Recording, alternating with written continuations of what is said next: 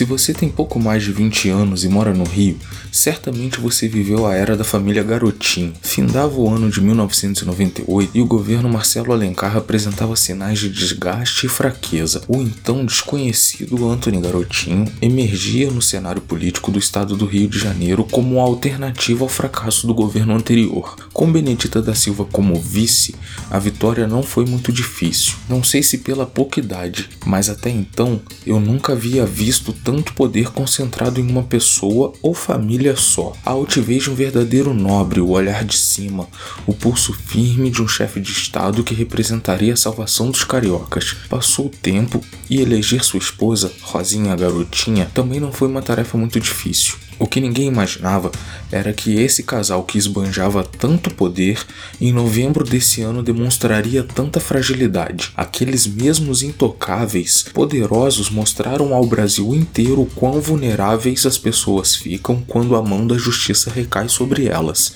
Ao ver a cena do ex-governador sendo encaminhado para a ambulância que o levaria aos berros para o presídio de Bangu, a sua esposa dando aquele escândalo, não tive como não notar o desespero de quem deve e deve muito. Ao vê-los tendo o mesmo tratamento que inúmeras pessoas recebem todos os dias, nos deu um gosto de, ao menos uma vez, ver como reagem aquelas mesmas pessoas que até então ordenavam que os cidadãos tidos como comuns passassem todos os dias. Tenho certeza que ao ter passado por hospital público e cadeia pública, o senhor Antônio Garotinho sentiu na pele o que milhões de pessoas sentiram no seu governo e amando dele. Nesse exato momento, três grandes nomes da política carioca se mostram pequenos e frágeis como qualquer outro cidadão diante da mão firme da justiça, que até então eles mesmos achavam que tinham nas mãos. Aproveitem a estadia na cadeia inaugurada pelos senhores mesmos para pensar o quão covardes e bandidos os senhores são. Senhor Antônio Garotinho, senhor Sérgio Cabral.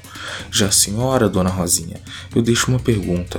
É bom se sentir completamente impotente? Qual é a sensação de ver o seu marido num hospital público e de vê-lo em uma cadeia pública? Que fique a lição para os próximos governos. De agora em diante, Cuidem melhor dos hospitais e cadeias públicas. Nunca se sabe quando os senhores mesmos vão precisar delas.